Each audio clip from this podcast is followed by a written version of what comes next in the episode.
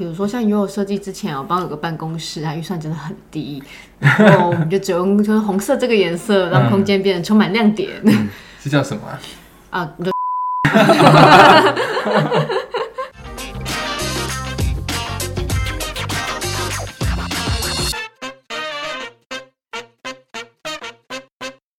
大家好，我们是设计师装什什么么？我是 Stan，我是耿志，我是吕君啊来不，及了吧？我明明就有赶上，有中招的感觉吗为什么没？有说一二三？对啊，好，就是我们我们这一集要来聊的，其实我觉得蛮有趣，因为刚好最近有这个安藤忠雄展嘛，然后其实我们就是在看这个展的过程当中，我们也想来跟大家探讨，就是设计师他应该是要体验生活呢，还是要专注在设计美感跟技术本身？那我刚入行的待的那间设计公司呢，当时的那个老板他有娃娃脸，那即便呢他在这个知名的这个建筑科呢科系呢有担任这个研究所的讲师，呃那时候的业主呢其实还是经常会有质疑他说，诶，你有没有把设计出就符合我生活需求的这个装修的内容啊？然后，所以我们今天要来聊聊，就有很多设计师呢其实是技术流。那喜欢研究设计、做设计，但是在实际的生活当中呢，他可能自己的生活家里是这个家徒四壁啊，哦，这个灰暗暗的啊，可能也没几盏灯。你为什么要抹黑他们？什么叫没几盏以前灯？对以前我们讲有一些同事是这样子的嘛，呃，对，然后每天吃泡面的这样子，光着脚丫穿吊嘎这样。对啊，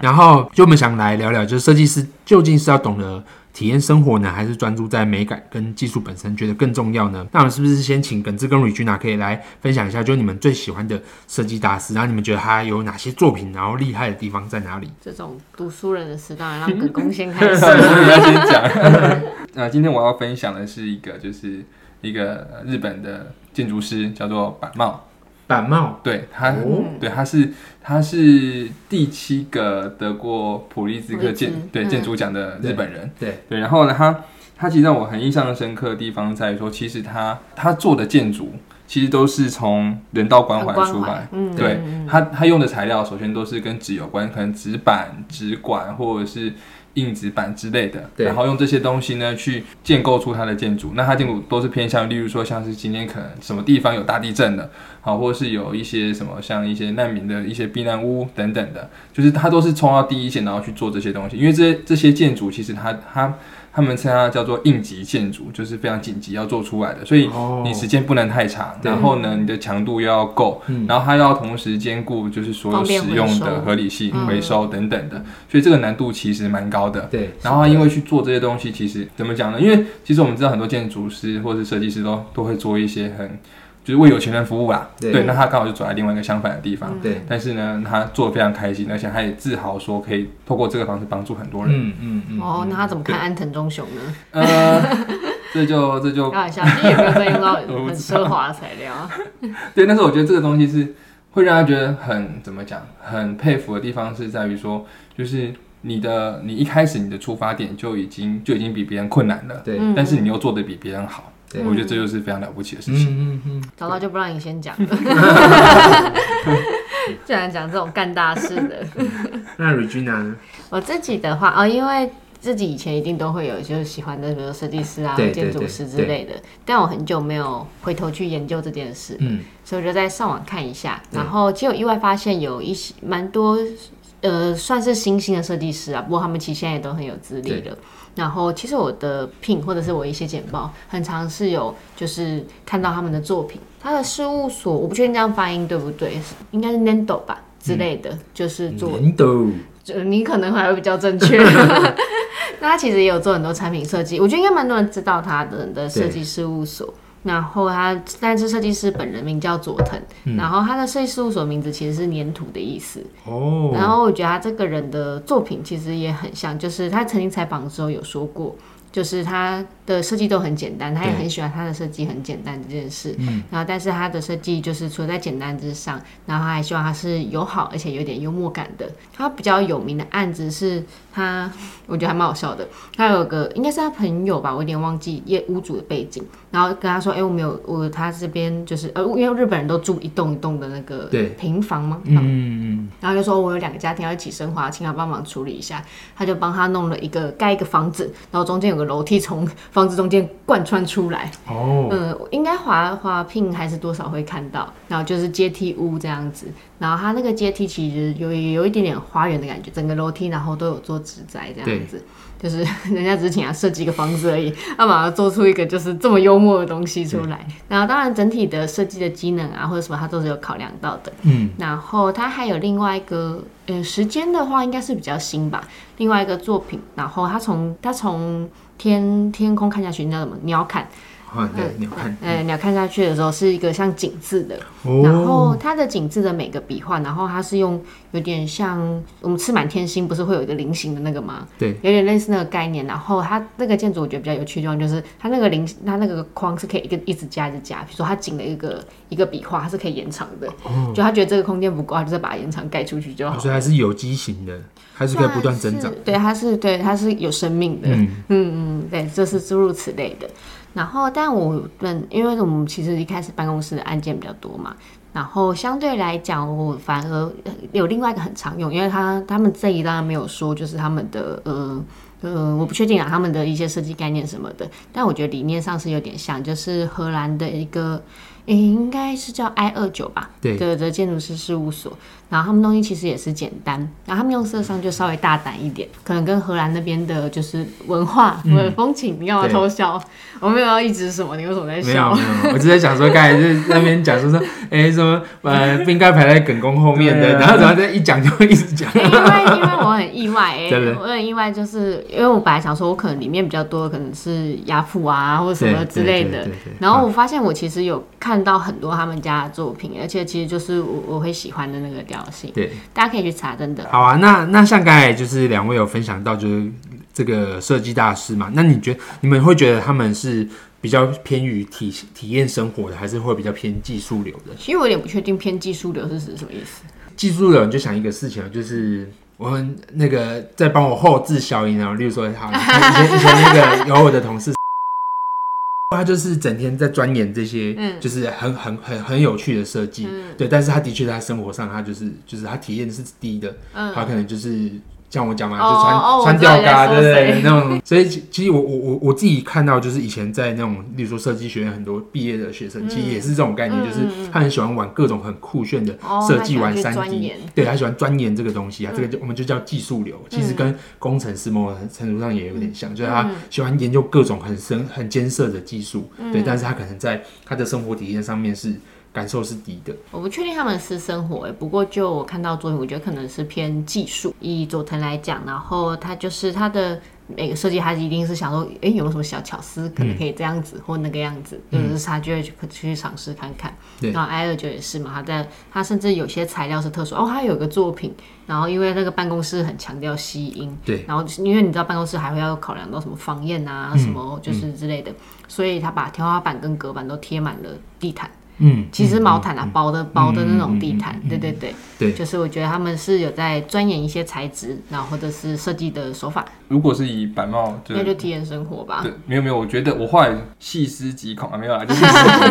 就是因为其实后来看看了他所做过的就是那些应急的建筑，其实你看到它的种类非常多，它有嗯。教堂、纸教堂、对。纸小学、纸音乐对。厅，然后纸或柜屋等等的，其实它的。它的建筑是涵盖很多种面向的，嗯那这种东西如果说他没有去在这些面向他都去体验的话，其实他是做不出符合实际使用的东西，嗯，他就是做一个各种造型的纸箱而已。对对对，所以我觉得他对于生活，然后对于所谓的技术，他其实是都有非非常深刻的了解的。哦，他双修，他双修，双修他做到极致，对，超强。那那那像刚才这样子讲到，就是这两个建筑师的一个部分。那假如像我们近期知道，就是在松岩展出的，就安藤忠雄展嘛，他也是这种就是在是对世界影响很大的建筑大师。那他自己本身的设计发展历程呢，其实就源自于他过去在这个担任建建筑工的一个工作经验，以及他后来发展出来的这些设计手法，其实是跟他过去游历世界得到一些生活经验的一个总和嘛，最终拓展出自己的一个他自己的设计视野，甚至还收敛出他自己属于他自己的设计手法，成一家之隔了这样子。对啊，那你们觉得就是像大多数的设计师，平常会透过哪些方式来拓展自己的设计视野呢？我觉得一定要出门呢、因为像纸教堂，我自己就有去看过。哦对啊，像现场就有种静谧的感觉，我不会形容。对对对，就是我觉得照片上的感觉，因为纸教堂我觉得在照片上没有那么漂亮。嗯嗯，现场因为它有个氛围嘛，然后氛围很有时候很难用照片拍出来。嗯然后我觉得真的要迈开双腿，然后到处去走走看看。对啊，像那个安藤他不是有个作品，他有一个跟山寨医生合作的，然后叫叫二一二一 design。那他那边的话就有用到地下室的空间，设计概念是折纸，然后用到地下室的空间。对，然后现场真的是觉得里面，哦，怎么里面这么大？照片他拍就是拍它外观嘛，对然后可能也有带到一点里面，可是你不会感受到从外面走到里面那个对视觉视觉的感受，呃，落差的震撼。我相信，如果安藤忠雄他没有就是这样子，就是年轻的时候游历各国，然后亲亲自走到当地去看那个建筑，然后甚至把自己置于那个建筑当中，我相信他的所谓的量体的感觉啊，或者是他在设计的手法上，一定会有所差异的。对对对，因为这我觉得网络网络再怎么方便，然后就是装置再怎么方便，真的还是要出门，对对，去触摸、去闻闻看啊等等的。对。闻闻看是什么？闻闻看，你是狗狗吗？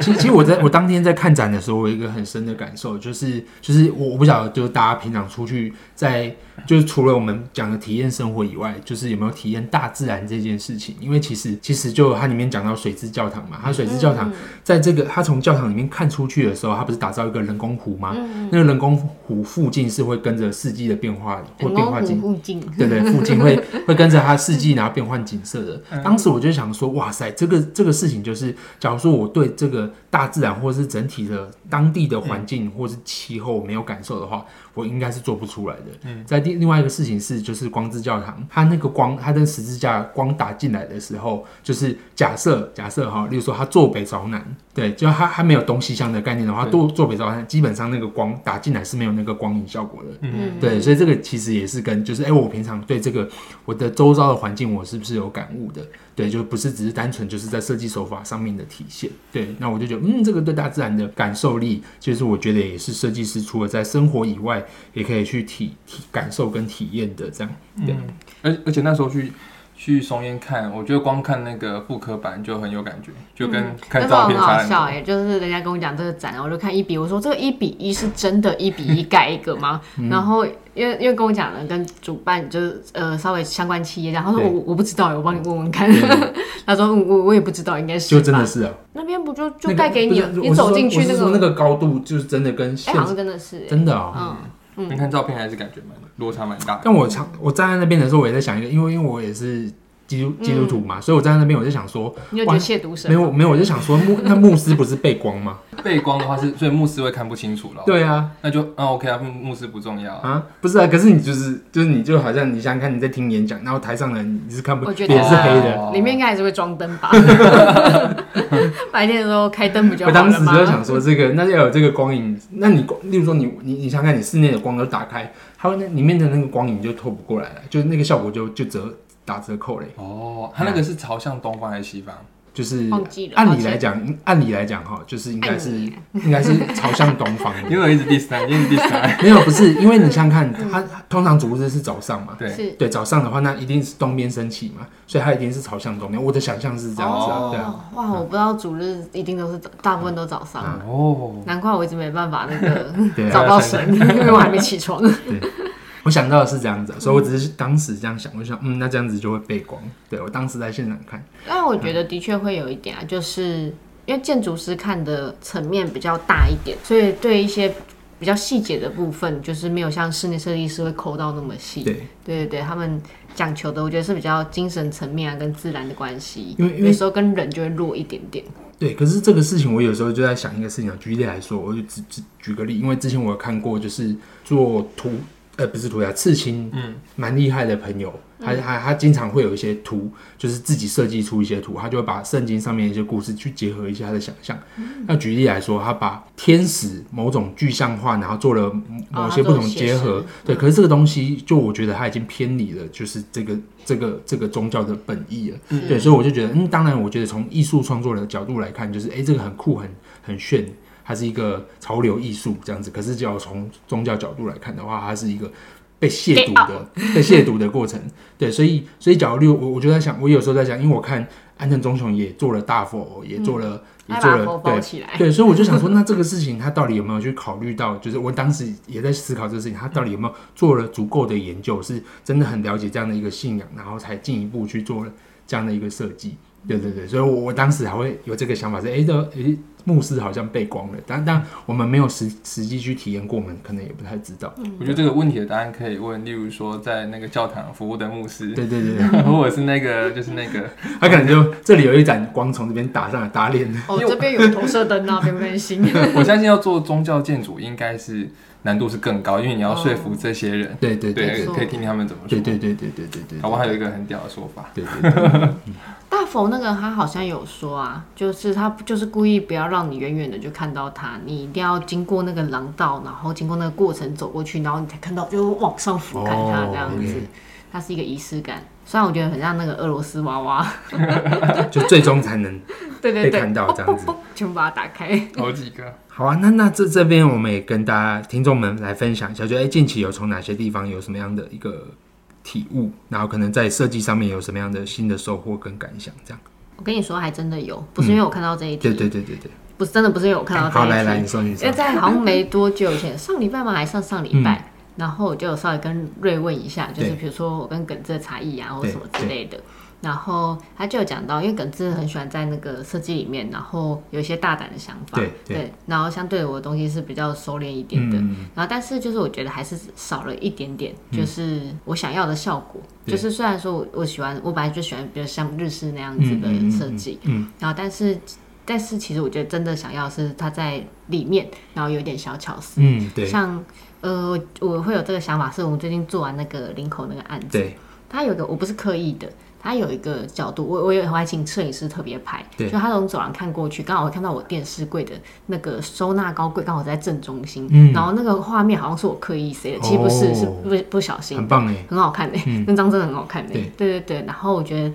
因为这个我在画平面图的时候，我根本不会去 say 说我要从走廊看过去有个很漂亮的景。对对。可是那个真的会让你从主卧走出来的时候，觉得就是心情上是不一样的。对对对。然后就是会希望以后有再更多一点这种东西在设计里。我我之前不知道有没有分享过，就是好事设计，它很多的结结案摄影里面都有这样的东西。真的。嗯，所以我就有发现，它其实是用摄影的角度在思考。在思考，在在做空间设计的时候，它其实就已经不是平面或是单单一立面，它已经变得是三 D，就是它其实已经同同时是从摄影的角度，就是我完工摄影的时候我要怎么拍，就是让它是它甚至是一有层次，就是从这个。这一道墙，我中间可能有一个镂镂空的地方，从那边看过去，后面又有一个景，嗯，是这样的，所以我我看到好几个捷安摄影都有这样的手法，先安排好。因为我是为了功能上才才这样子设计的，所以我没有刻意要做这件事情。但我觉得这样很好，因为等于说你功能也满足了，然后就是美感上也满足了。我觉得是 nature 发挥出来的。还是那天有喝酒？我每天都有喝酒啊。我因为我觉得这个这个东西其实进到三 D 来讲，我觉得它就相对容易被实现。嗯，对对从，比如说我们在炫几个角度的时候，其实就。可能可以提醒自己或怎么样，像那个有有部电影叫那个布达佩斯大饭店，对对对，那那个导演不就是他的每他是一个，听说他是一个就是叫做强呃叫做什么控制狂还是什么，有人这样形容他，就是他每一个画面基本上他的电影画面都是，例如说左右对称，或者他的人物都是按照一定比例去摆的，因为有有人就很无聊，就去把它全部就去算出来，对对，我觉得这就是一个，我觉得这也是一个手法，因为我觉得它剧情要再有趣一点，完全忘记剧情是什么，是不是？我跟你讲，如果你在家里看或你的影音设备没那么好，其实我觉得是会有。一点无聊的，嗯，画面很有趣，颜色很有趣，但是剧情就有点忘了。对，嗯嗯，对，那，嗯，那换我是不是？那第四个，最近有个感悟就是上，哎，上个月吧，我去成品买了，去成品逛街看到一本书，然后呢，这本书就是它就是啊，其实讲白就是说，它它这本书讲里面的那个室内设计的内容都非常的高级，内容都很高级，然后请它是请很多的。这个这个建筑师或室内设计师可能一人发表一个作品集结而成的，对。那我会很喜欢这本书，是不是因为它里面就是做的多奢华？嗯，应该说它给的感觉是奢华、是高级的、是有质感的，但是它不是用一些我们很熟知的一些昂贵的材料。对，对，这是我这这这其实就就吸引吸引了我的兴趣。嗯，对，因为其实我们很常容易遇到业主说，哎。预算不太够，或怎么样？对，那我觉得这就是一个一个可以操作的方式。OK，下个案子就贴满地毯。就是我觉得这个跟我刚刚提到的板帽，它有一点异曲同工之妙，就是如何用就是有有有限制的预算，或是有节制预算，然后去做出一个可能超越那个预算能够做到的事情。我觉得这是最近这些时间我可能会比较感兴趣的东西。嗯嗯真的啊，比如说像游泳设计之前，我帮有个办公室，啊预算真的很低，然后我们就只用就是红色这个颜色，让空间变得充满亮点。是叫什么啊？啊，你就旋转排吧。哎，直接讲出来。对。对，这是这是我最近比较感悟的。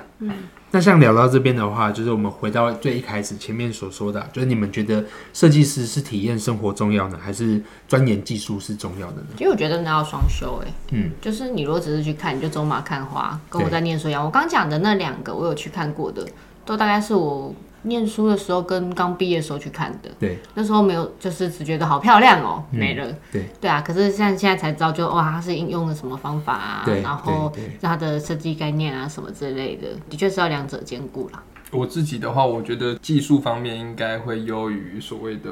体验生活，因为体体验生活这边讲其实就是美感之类的嘛，嗯去塑造美感。然后技术的话就是合理性嘛，呃，我觉得合理性会比所谓的美还要重要，因为毕毕竟就是你是一直住在里面的，对，对室对室内设计师来讲，那美这东西其实你后期还可以透过很多种方式，例如说用软装、用挂画、用艺术品这样去调整。但是呢，你一开始如果，例如说你设计的东西插座或者是例如说开关高度不合理，然后使用机能动线不不合理的话，其实后面这些你美感再强，我觉得可能都是会被会被会被扣分的。嗯，我因为我觉得我觉得对我来讲，我觉得技术会稍微的比重会高一点。嗯，对。好，那最后呢，我们来探讨一下，就是例如说你们在征才的时候，想要找出好像你们刚才所说的这样的一个设计师，那你们看中他有哪些特质呢？那怎么样来确认他有这样的特质？可能用聊天吧，我想确认他的热情在哪里。